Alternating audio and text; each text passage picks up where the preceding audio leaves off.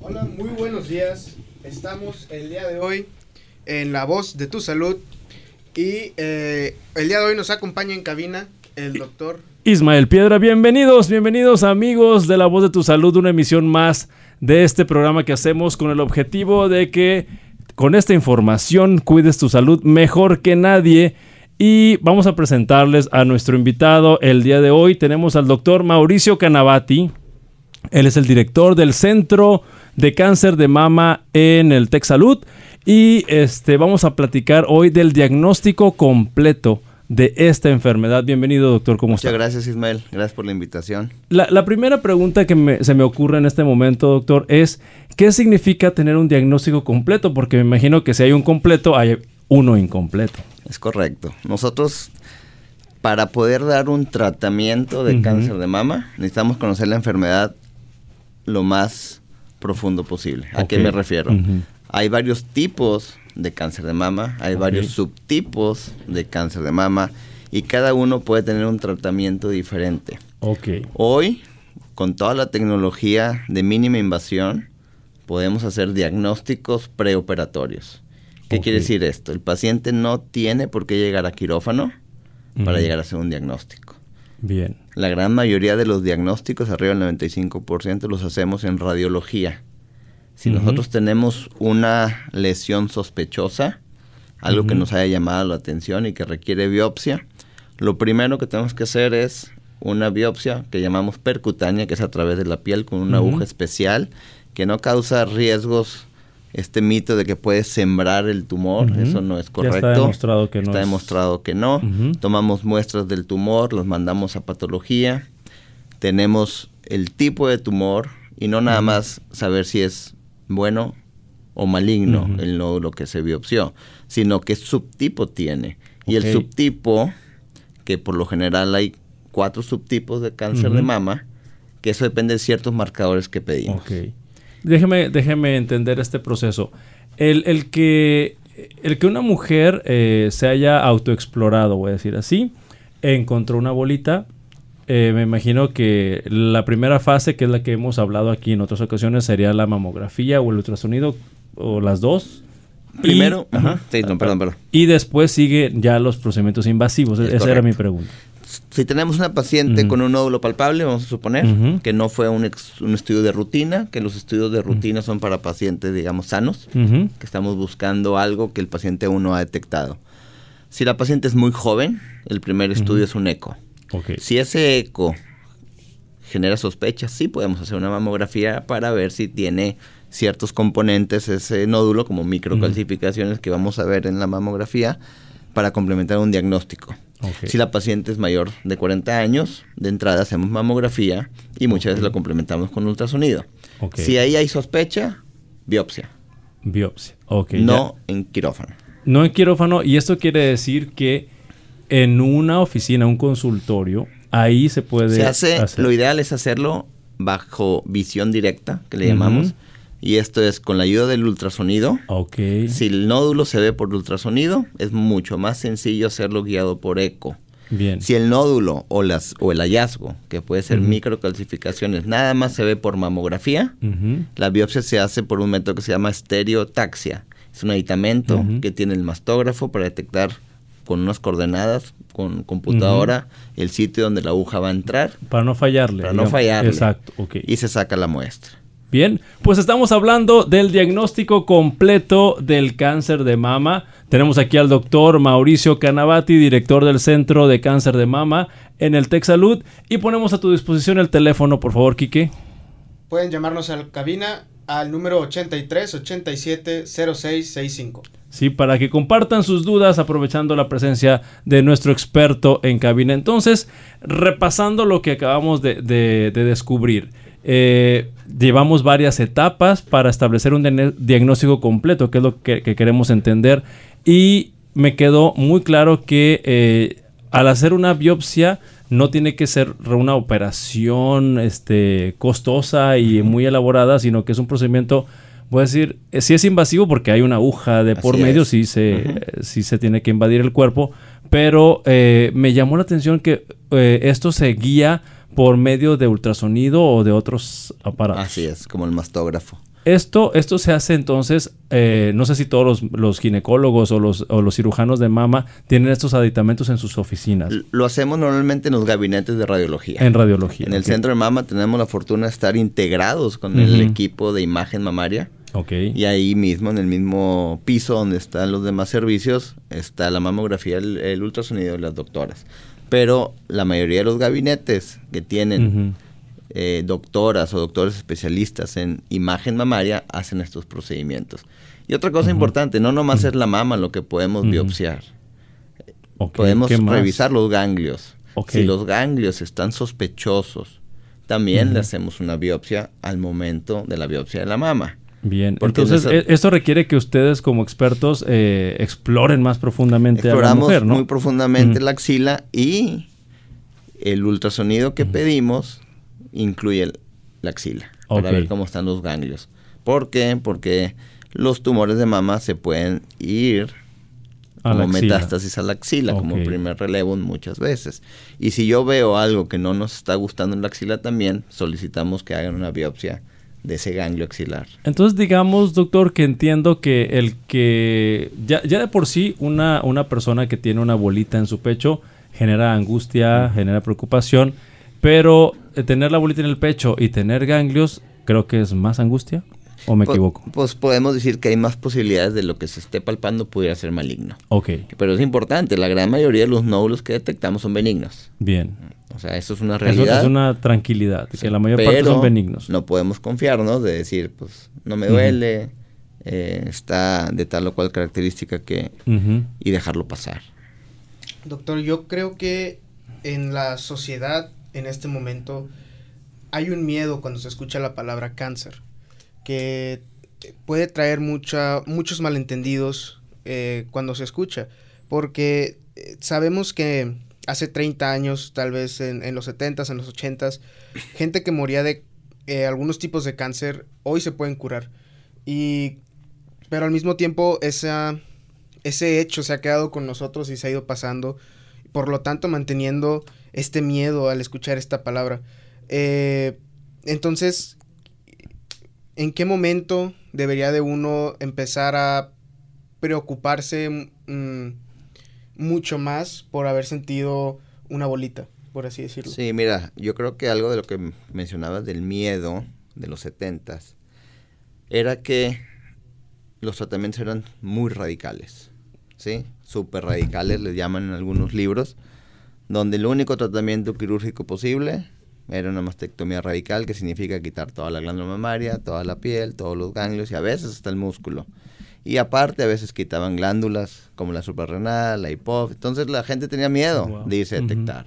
Entonces la evolución, tanto entendiendo el comportamiento de cada tumor, la revolución que ha habido en los medicamentos, la sobrevida que ha, que ha demostrado un diagnóstico temprano, mejores tratamientos específicos para el cáncer de mama, saber que la cirugía conservadora es igual de efectiva que una mastectomía en etapas tempranas, que la mamografía nos ha venido a detectar cánceres milimétricos, hace toda la diferencia. Entonces, hoy tener un cáncer de mama no es sinónimo de muerte. Lo que sí sabemos es de que entre más temprano tenemos muchísimo más posibilidades de sobrevivir y que cada año literalmente están saliendo nuevos medicamentos porque ya estamos en el, en el, en el momento en que qué medicamento le ayuda a determinado tumor por determinado marcador y no darle un tratamiento igual a todos los pacientes sin tener un beneficio. Que anteriormente se le daba, por ejemplo, quimioterapia nada más por tener un centímetro. Nada más. Y hoy sabemos que un grupo importante de tumores ni quimioterapia requieren. Y otros tumores, aunque midan 5 milímetros, sí requieren quimioterapia y terapia dirigida. Y que la cirugía ha evolucionado a ser más conservadora, lo cual te hace más, pues te hace a no tener miedo a enfrentarte a un diagnóstico. Volviendo al tema, doctor, del diagnóstico completo, que me, interesó mucho este, este concepto, que quiere decir que ninguna mujer, hoy en día con los adelantos que nos acaba de revelar, ninguna mujer tiene que ser operada o este que no, le, que no le tengan que dar un medicamento, ya sea quimioterapia o alguna otra cosa, si no se ha hecho una biopsia. Creo que la biopsia, estoy entendiendo que es, el, es el parteaguas para definir para dónde nos vamos. La biopsia y el subtipo. Ok. Clasificación, del tipo de del tipo, no nomás saber si fue maligno el tumor. Porque tiene muchas implicaciones de tratamiento. Hoy, la secuencia de los tratamientos puede cambiar según el subtipo. Hay varios marcadores, tres bien importantes, si responde a hormonas o no. Sí. Y una proteína que se llama HER2, así le pusieron, que uno de cada cinco tumores la va a tener presente. Entonces, un tumor, aunque sea temprano, aunque mida dos centímetros, y es de un subtipo que la quimioterapia sabemos que la vamos a tener que dar, preferimos darla antes de operar al paciente. Entonces, invertimos primero dar quimio y luego operar. ¿Y qué beneficios puedo tener? Hacer el tumor más pequeño, a veces desaparecerlo. Si desaparece por completo, es una mejor pronóstico, para el paciente si tengo un paciente que a lo mejor hoy no puedo hacer una cirugía conservadora porque mide 3 centímetros, la mama no es muy grande, le doy quimioterapia antes en estos subtipos y lo voy a hacer chiquitito y le puedo conservar la mama. Entonces hay muchos beneficios. Entonces entiendo lo siguiente también. Eh, en el pasado, probablemente eh, cuando no se tenía tanto evidencia, pues a práctica, prácticamente a todas las mujeres, como usted dijo, se les hacía el mismo tratamiento. Les quitaban el pecho y les daban quimioterapia a todas por igual. Entonces, hoy me queda claro que, y es un mensaje que me imagino que debemos de compartir, que depende del tipo o subtipo, como usted lo mencionó, de, cáncer de mama, es un tratamiento distinto, por lo tanto lo que le pasó a tu conocida tal vez no es lo que te va a pasar a ti ni a la otra persona. Y siempre les mencionan los pacientes, vamos a buscar personalizar tu tratamiento y probablemente tú no vas a ocupar un tratamiento que una amiga tuya tuvo. Y no quiere decir que sea mejor o peor, sino es simplemente lo que tú necesitabas. Y hoy también hay pacientes que nos dicen, hazme una mastectomía completa para que ya no me des X tratamiento. Pensando que si te haces una mastectomía ya no me vas a dar quimioterapia. Y no tiene nada que ver una cosa con la otra. Ok. El quitarte el pecho no te libra de un tratamiento, dependiendo del tipo de cáncer, entiendo. Exactamente. Sí, porque... Y ni que nunca va a volver. También. También eso creen, que entre más radicales no va a ir mejor. Y realmente no es así. Bien, una, una pregunta que, que, también me surge a, raíz de esta información es que para el diagnóstico de cáncer, desde la perspectiva del paciente, el tiempo es muy importante, ¿sí? Porque tener a una persona esperando semanas para establecer un subtipo de cáncer, pues puede ser eh, pues bastante mala calidad de, estilo de vida en esa semana, ¿no? ¿En cuánto tiempo anda el diagnóstico? Mira, de que hacemos una biopsia y podemos tener el tipo y el subtipo alrededor de una semana. Una semana. Una semana. Yo lo que les digo es, sí hay una, hay una urgencia psicológica. Sí. Más no hay una urgencia médica de operar mañana. Porque hoy todavía vemos pacientes que van con un doctor y lo están programando para mañana. Okay. Y ahí le hablan al patólogo. Y ahí toman decisiones, que es lo que se hacía en los setentas.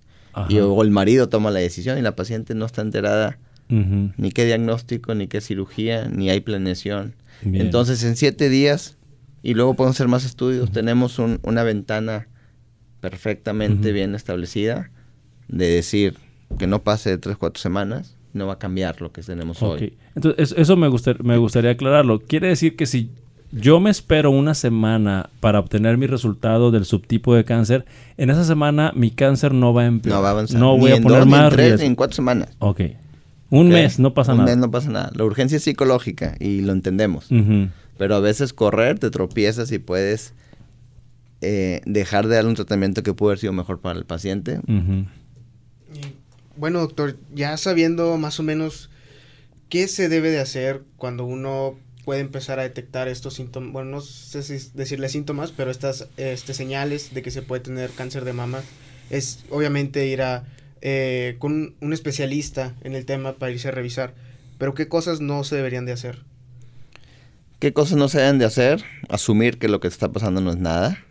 Asumir que este cambio es hormonal o negarlo, sino simplemente irte a atender. Segundo, sí decirle a tu médico, si te va a operar de entrada, hacer como que una pausa, lo que hemos este, okay platicado y todo este primer bloque, como estos 15 minutos, que sí la mujer sepa y conozca, se empodere y pida que antes de entrar a un tratamiento sepamos, podemos saber si el tumor es único o es múltiple en una mama, si es bilateral o no, si está afectado la mama y el ganglio, no más la mama, si está afectado el resto, antes de decir por qué camino vamos a optar.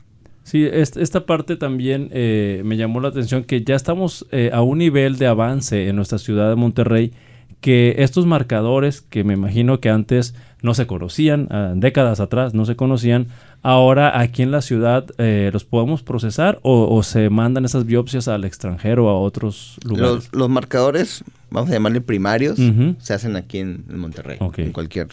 Hay otro tipo de estudios que se llaman moleculares. Que tienen otra finalidad, la finalidad de definir si un paciente se beneficia o no de un tratamiento como quimioterapia se, hacen en Estados Unidos, porque son estudios eh, internacionales avalados por la FDA, que están en las guías clínicas, que no se hacen en cualquier laboratorio, y eso nos da la pauta de decir, este tipo de tumores, la mitad de ellos no se van a beneficiar de quimioterapia.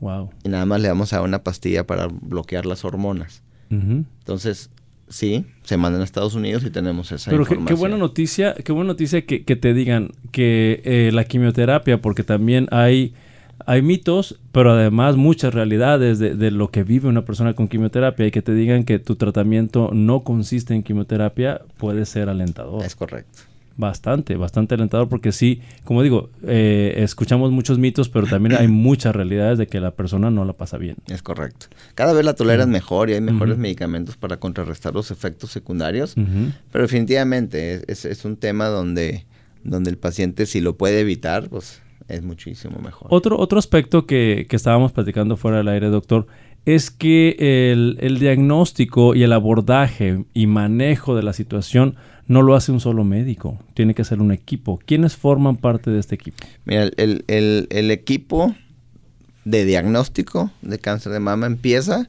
con la radióloga de mama. Es importante que el centro, la unidad donde se van a hacer los estudios de mamografía, tenga radiólogas especialistas en imagen mamaria. Dentro de la radiología, el campo de la glándula mamaria es súper difícil. Es muy complejo ver tumores tan pequeños, tan sutiles que se puede obviar en otros si no tienes el expertise y que también las máquinas con las que se van a hacer los estudios pues tengan una calidad eh, digital este, de buena calidad. Segundo, que sean estudios anuales. Primero, al hacer la biopsia, luego entra el patólogo. El patólogo. Entrenado también en ver. Ahí, nosotros tenemos la fortuna de tener una patóloga dedicada a patología mamaria. Hay patólogos dedicados a pura oncología, que sí hay en muchos hospitales, pero bueno, tenemos, nosotros tenemos la fortuna de tener una patóloga de mama. Ella ve nuestros casos, entonces ya tenemos un diagnóstico. Luego tomemos la, la, definición de por qué camino irnos, para que entre ya sea el cirujano o la oncóloga médica y después puede venir como parte del tratamiento el radioterapeuta, si es necesario, cirugía plástica al momento de la cirugía para reconstruir. En un grupo de pacientes tenemos que tener una valoración por la genetista, porque hay un subgrupo de pacientes que pudiera ser algo genético lo que está pasando, lo podemos determinar tenemos el apoyo de psicología, de nutrición, de rehabilitación para el brazo en caso de que les quitemos los ganglios. Al final del día es un manejo multidisciplinario. Estamos más de 10 personas que pueden participar. Es multidisciplinario, pero lo más importante es que se tome la decisión en conjunto por qué camino ir. Y no decir, yo te opero y luego ve y búscate a alguien que te dé el otro tratamiento y luego el otro. Y la paciente se pierde. Nosotros tenemos la, la buena costumbre de presentar todos los casos que diagnosticamos en el centro ante el comité de tumores. Okay. Y tomamos una decisión colegiada entre todo el equipo que te platiqué, se revisan todos los estudios, la patología, la, radiología, damos una recomendación en, equipo y los apegamos a ella. Bueno, pues seguimos conociendo mucho más del diagnóstico completo del cáncer de mama. Y queremos compartir nuevamente nuestra línea de contacto que es el 81 83 87 0665. Estamos platicando con el doctor Mauricio Canavati, director del Centro de Cáncer de Mama en el Tech Salud. Y quiero, quiero seguir con um, otra, otra duda que me acaba de surgir. En este caso, en este caso que, ya vimos que el camino no es sencillo, voy a decirlo de alguna manera, aunque ya está establecido. Necesita la mujer estar informada. ¿Quién es la persona que le brinda la información a la persona, a la mujer que está con sospecha o con protocolo de estudio de cáncer de mama? ¿Quién es la cabeza? ¿Quién es el director de la orquesta de todos de, este equipo? Mira, debiera de empezar desde un paso atrás desde que llega con nosotros. Okay. Muchas veces con nosotros llega ya con el diagnóstico o con la sospecha muy importante que es un cáncer de mama, pero la gran mayoría de las mujeres tienen a su ginecólogo de toda la vida y ese, el ginecólogo ya que la paciente llega a cierta edad, se vuelve como, como su pediatra, pero... parte de la familia. De la familia. Y él es el que empieza a decirle cada año tu mamografía, cada año tu papá Nicolau. Y ellos empezar a educar. Después el ginecólogo, que cada vez más eh, se apoyan con con, médicos que nos dedicamos más al tratamiento del cáncer de mama, ya nos envían los pacientes y ya empezamos a platicar con ellas. Sí, el cirujano viene siendo como el director de la orquesta en el tratamiento del cáncer de mama porque somos el primer contacto ya diagnosticado del paciente y nosotros definimos todo lo que platicamos del diagnóstico y definimos hacia qué camino. ¿Qué estrategias? Eh, tomar. Si operamos primero o damos quimioterapia primero si requiere reconstrucción, si requiere, etcétera, etcétera. Bien, entonces eh, voy a decir así que las cirugías radicales a las cuales usted se refirió al principio de esta entrevista es algo, eh, o podemos establecer así un porcentaje, aunque no tengamos muy, precisos los datos, ¿cuántas mujeres requieren un, un, tratamiento así radical? Mira, esa es una muy buena pregunta porque muchas pacientes no requieren un tratamiento y hoy radical es mastectomía. Sí. Ya las radicales que platicamos al principio son casos contados en tumores muy grandes, tumores que están invadiendo músculo, que ya gracias a Dios no lo vemos. Pero la mastectomía, muchas veces el que la pide es la paciente, más que que el doctor la esté solicitando. Okay. Entonces, un grupo importante de pacientes se puede beneficiar de una cirugía conservadora y aún así el paciente elige una mastectomía. Por, digo, quiere, me imagino que el intento desesperado por deshacerse de cualquier posibilidad de... y, tratamos de explicarles que el riesgo de recaída es el mismo con una mastectomía que con una cirugía conservadora. La cirugía conservadora siempre va acompañado de radioterapia. La mastectomía no siempre. Pero el pronóstico, la sobrevida, la tasa de recurrencia es la misma en casos bien seleccionados y lo que te da el pronóstico más que todo es el tipo de tumor, no el tipo de cirugía. Bien, entonces aquí me está, eh, estoy entendiendo lo siguiente. Eh, dentro de, que eh, hemos hablado del cáncer de mama, ¿hay tipos de cánceres de mama más malignos que otros? ¿Podemos decirlo de esta manera? Así es. Dentro de los cuatro subtipos que te platiqué, bueno, que mencioné, el más agresivo se llama triple negativo. El triple negativo es un tumor que dentro de los tres marcadores importantes que son receptores de estrógeno, receptores de, progesterona y el HER2 no lo expresan. Se llaman triples negativos, es más común en gente joven, se relaciona más a cáncer hereditario y no tenemos un, un, tratamiento específico para bloquear algún pues, marcador porque no lo, no lo expresa. Tenemos que darle quimioterapia, responden bien a la quimioterapia, pero tienden a ser más agresivos que los que sí responden a hormonas.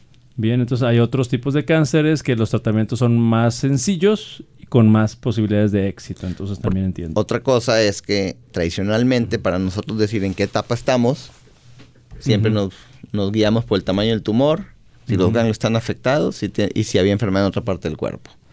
A partir del 2018 se agregó, además de estos factores, el factor pronóstico y vienen los marcadores que te comenté. Entonces tú puedes tener un tumor pequeño pero triple negativo y puede ser más, más alta la etapa que un tumor más grande que responde a hormonas. Entonces ya le vas sumando que dos tumores que se veían iguales por fuera son diferentes internamente y se comportan diferentes. Bien, entonces hoy podemos entender que con la información de tu lado, la familia puede estar mejor informada. Definitivamente creo que es muy importante y por eso preguntaba quién es el director de la orquesta, porque eh, me imagino que la experiencia de las mujeres que tienen estos problemas en su salud requieren de mucha plática, mucha dedicación a explicar. Eso nos toca a nosotros los cirujanos hablar de todo, las posibilidades y los abanicos de tratamiento y dirigir Sí, porque de alguna forma, ¿verdad? El, ¿Qué tanto se le puede permitir hoy en día elegir entre las opciones a, las pacientes?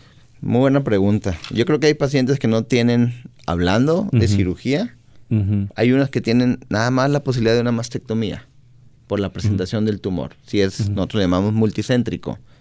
Si dividimos la glándula en cuatro y hay tumores en diferentes cuadrantes, no puedes conservar la mama. Y digamos, bueno, esta paciente nada más tiene la opción quirúrgica de la mastectomía.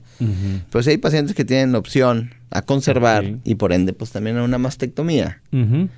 Tratamos de inclinarnos al lado de la conservación. Y la mujer decide. Y la mujer decide.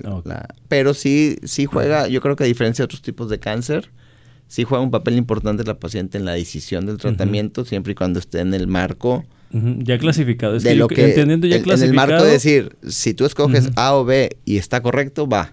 Si escoges B y no entra en... Sí, pues no, o sea, por lo menos... lo que está establecido hasta ahorita de, pronóstico sobre todo. Y también, ¿qué tanto les consultan ustedes como expertos en este problema de salud? La, el acompañamiento de terapias alternativas, estilo de vida saludable y cosas que se escuchan y se leen. Siempre, siempre entra el tema de, uno, la nutrición y el estilo de vida, que es muy, muy importante. Hoy sabemos que la obesidad es un enemigo bien importante para la recurrencia del cáncer de mama, sobre todo en aquellos pacientes que tienen receptores de hormonas positivo, que es el 80% de ellos. Porque la obesidad la grasa, se desdoblan estrógenos y hay más estrógenos circulantes. Entonces, complicaciones. Sí, ese es uno. el, alcohol también se, ha relacionado a un aumento importante en la recurrencia. Obviamente el sedentarismo. Entonces, todos esos hábitos sí. Lo alternativo también, nos, lo, lo preguntan mucho. Y en términos generales, si no dejas, o sea, si no lo sustituyes con lo que estamos recomendando, adelante. adelante. Doctor, eh, nos queda un minuto para terminar este programa y me gustaría que en este minuto nos dijera qué idea quiere que se quede en la mente de todos los que nos escucharon. Aunque suene muy trillado, pero sí una detección oportuna puede ser la gran diferencia en el desenlace de una paciente con cáncer de mama. Así se hace tu mamografía anualmente, podemos detectar tumores menos de un centímetro que va a hacer toda la diferencia y acercarse con un equipo multidisciplinario en caso de que alguien pueda tener un cáncer de mama. Bueno, pues muchas gracias, doctor Mauricio. Mauricio Canavati, director del Centro de Cáncer de Mama del Salud. Gracias, Quique. De nada, un placer. Y tenemos una, una mención que este 19 de octubre es el día Día Mundial del Cáncer de Mama, por eso estamos haciendo este, este programa y en el Tech Salud va a haber una serie de eventos relacionados a esto, pero también eh, me están indicando que va a haber un, evento llamado Food Life, eh, Good Life, que hablando del estilo de vida, y eh, este, este evento va a ser el 28 de octubre en la Escuela de Gobierno y Transformación Pública a las 8 de la noche. Es una experiencia innovadora donde van, van a hablar sobre principios de bienestar, prevención, longevidad y están todos invitados. Por favor, comuníquense al Tech Salud. Bueno, gracias a todos por su sintonía. Esperamos que la información te sirva para cuidar tu salud mejor que nadie.